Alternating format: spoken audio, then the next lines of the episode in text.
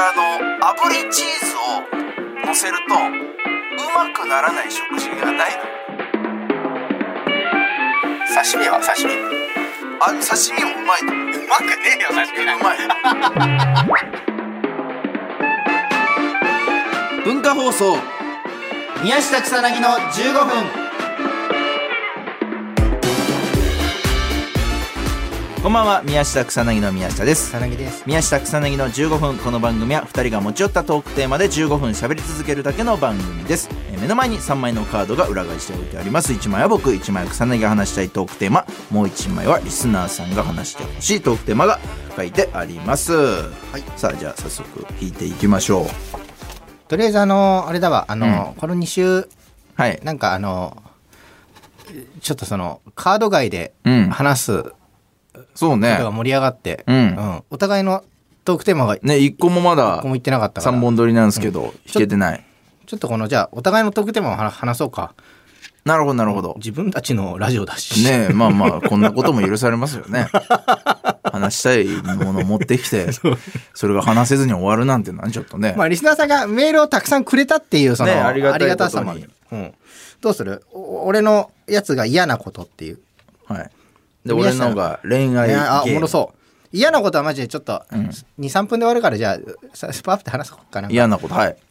嫌なことっていうか軽く宮下にも話したんだけどさ、あのーえなんか宅配ボックスが、あそう。なんかそのあれどどういうしあれ仕組みなんだろうっていう、はいはいはいはい。宅配ボックスのね、あるところに引っ越したの、うん。で結構それがけあの一番結構大事にしてるはいはいはい。引っ越しのあうんお目当てというか,、ね。そう。まあ結局やっぱ置き配を安全にしてもらえるっていうのはそうなの。ねこの仕事とかやってると一番そうまあ、仕事してる人はみんなそうだけど。一人暮らしだからさ、うん。その家に誰もいない時にアマゾンがそうね。ボックスに入ってるっていうのがすげえいいなと思って、うん。家にいないと受け取れないっていうのじゃなくて、うん。それがいいなって思ってそうしたんだけど、うん。なんかあの住んでるアパートの宅配ボックスが住んでるアパートなのか全部なのか分かんないけど、少なすぎてうん。なんかねいや俺最初分かんない。宅配ボックスって一部屋に一個ずつあるもんだと思ってたの、だけどなんかあの20部屋ぐらいあるとすると、うん9個しかないの宅配ボックスが。一人一部屋のやつじゃないんだよね。そう、エントランス、スに9個あるの。うん。全員が使える宅配ボックス。はいはいはいはい。で、誰のとかでもないんだけど、部屋、アパートのマンションの部屋数が20ぐらいなのに対してうん、9個ぐらいしかないのよ。だから、少ないね。少なくない？その、うん。ほぼ使えないというか、絶対に埋まってるし、なんか、あんま入れれた試しがないの。確かに。で、結局なんかその、不在届が入ってて、うん宅配ボックスがいっぱいだったので、持ち帰りましたみたいな。最悪だこれさ、なんか、し仕方ないことなのかな？これはこのからそうこの中でみんなやってんだ。あ、いつもパンパンでやっぱみんな、そうなん宅だ。配ボックスあるあるなんだねだからあるあるなんだね。もうまあ今こんだけね通信販売というかまあネットでショッピングすることが多くなってくるといや、マジ、本当に、あの、計画的に使ってるやつもいると思うんだよな、なんか。あの、はいはいはいはい。直前まであえて入れといて、はいはいはい。はい自分が頼んだうん。ものが届く午前中に、スッと1個抜いて、1個開けた状態にしてうんうんう、ん。そこに入れるっていうやつもいると思うのよ。まあいるだろうね巧妙にね、まあだからそれそれそのなんだろうパターンに入れれば本来ね。うん。一番使いやすいんだろうけどちょっとまあ両両親というかねが痛まずにやるのは難しいですねそれを。これをちょっと今考えてて、だからちょっと宮下にちょっと手伝ってもらうか、もしかしたら。どういうこと？ボックスを増やしてほしいってアパート側に、えお前うん。あの、ちょっとい、いや、提言じゃないけど、俺が？強いから、お前、いやいやいや。お前強いから。いや 俺は 大家に言うぐらいだったら俺 DIY で作る 宅配ボックス。あ、本当にいける？うん、追加で。床下にちょっとこういや、そうだね。確かに、うんスペース増やして、あ確かにそうだね。うんパカって床が開くようにして作るそうだね。なんかお金。前もなんか洗濯機を前のアパートで置きたい時に宮下電話してくれたじゃん、そうね。親に、うん、そういうのでちょっと。考えといてっていう話。恋愛ゲーム。はい。宮下の、恋愛ゲーム、うん、あのーまあ俗に言う、まあ、ギャルゲーと言われてるジャンルのゲームとかあるんですよね。まあ、ときめきメモリアルとか、うん。まあ、こう、女の子と会話しながら、自分でこう、選択肢を選んでって、ん。で、まあ、どの子と結ばれるか、そのプレイヤー次第みたいなゲームがあるんですよ。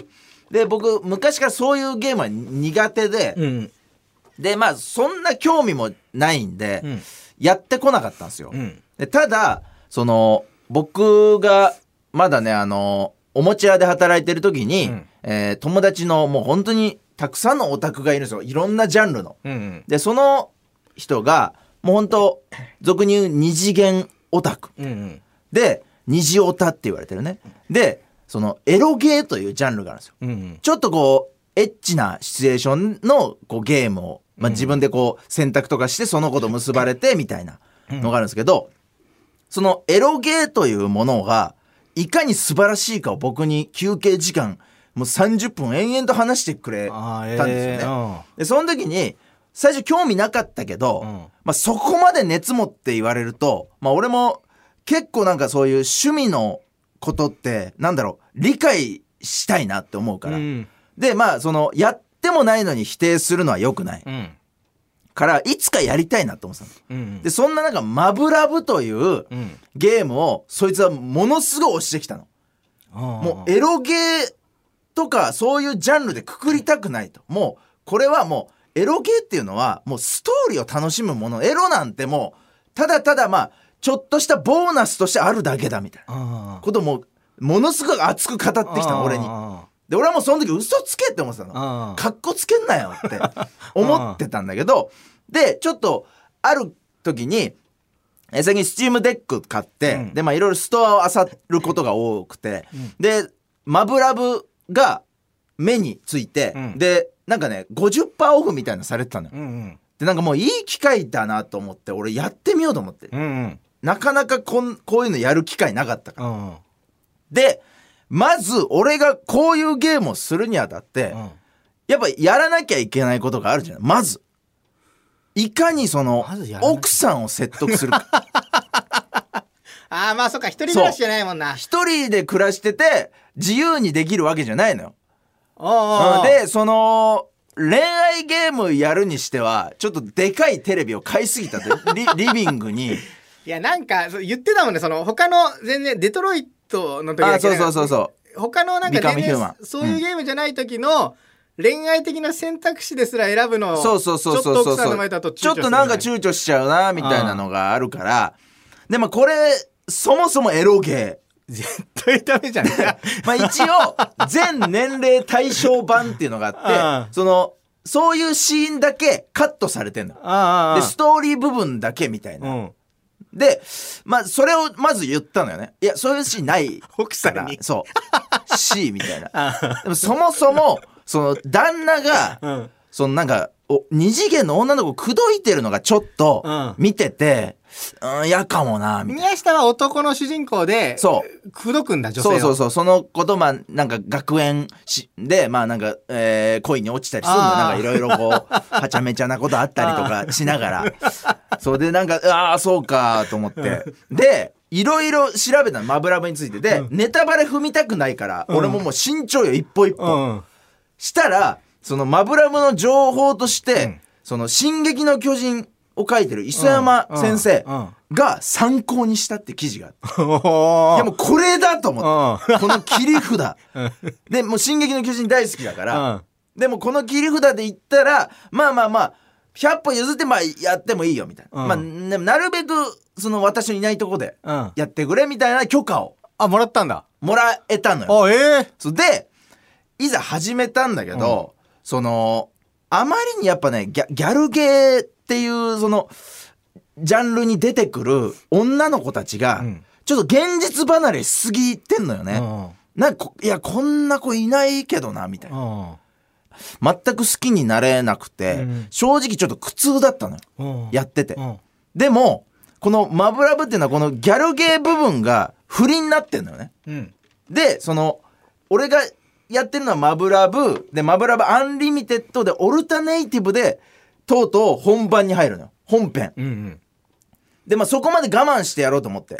でも最初もう何なんだこれって思いながらやってて、でアンリミテッドに入ると恋愛シミュレーション学園ものじゃなくて急になんかあの宇宙人に支配された地球の話になるであの宇宙人みたいなのと戦うんだけど、うんその時の女の子のスーツが、んあのちょっともうびっくりしたんだけどほんなんか肩パッドだけつけてて、うん。あとその周りこの体、うん。胸の部分とかあと臀部とかその辺があのなんだろう透明度の高い曇りガラスみたいな 感じのものすごいこういやらしい露出の多い。スーツ。うん。なのよ。露出露出っていうのか分かんないんだけど、く一応クリアパーツであ覆ってはあるんだけど透明度の高い曇りガラスみたいな感じだからまあもうそれなのよ。うんでそれがもうパンってなんか画面にでかくパンって出てきて それてててててててってしゃしゃべるのよね。うんテキストがねテキストがでだから俺もう奥さんが、うんその入ってくるたびに一回ホーム戻ってピョンってホームパンって戻ってでなんか探してるふりしてストアでなんかこのゲームなあみたいな感じで探してるふりしてで奥さんがどっか行ったりとか、まあ、作業、えー要は皿洗いとかしてる時にまたカッてつけてやるみたいなそ わけわかんないないんかや確かにね。一個挟んでうん。やってて。親が来た時のあれと同そうそうそうそうそう。でも進みも遅いし、うん謎のなんかストア見てる時間もな 長いし別に欲しいものもないのにあれ？みたいな言そいうながら。次行きたい。あれなあこれ安くなってんだなとかなんかその一つなんかカモフラージュみたいなのしながらやってて結構ずっと苦痛だったのよ、うん。でちょっと俺このゲーム嫌いになりそうなぐらいうのん。感じだったんだけど、最近やっとオルタネイティブにうん。入って、マジであの全ヒロイン俺大好きだしめっちゃ毎日泣いてんの今 もう。あええ。めちゃくちゃおもろい。そんな面白いんだ。すごいわ。あえめちゃくちゃよくできたシナリオ。ギャルゲーの部分が不利になってえあえ素晴らしい伏線回収の数々。えよくよくたどり着いたね奥さんの目盗みながらね。頑張りましたよだからなんか恋愛ゲームプラスメタルギアやってる感じあええ。ステルスゲームやりながら隠れて。見つかんないように。そうそう。奥さんに見つかんないようになりながらテキスト進めるっていう。いや大変でしたけど、めちゃくちゃ面あ白い、ええ。すごいわ。そうなんだ。うん。もうちょっとあいつの言ってたことが分かりました？本当だったんだね。本当でしたあいつの言ってることは。あいつ。ごめんなさいかっこつけたとか。なんか思っててすいませんでした本当に、はい、というわけでそろそろお別れのお時間です。この番組では皆さんからもトークテーマを募集します。トークテーマとそれを話してほしい理由を書いて送ってください。草薙アドレスは？MK アットマーク JOQR.net MK アットマーク JOQR.net です。放送終了後の土曜日午後1時から番組を丸ごとポッドキャストで配信します。以上宮下草薙の宮下と。草薙でした。まあ気づいてるだろうけどね奥さんはね。うん。うん。いやい一回見られた。一回うん。ななんて言ってたは？って言われて 姿見ては？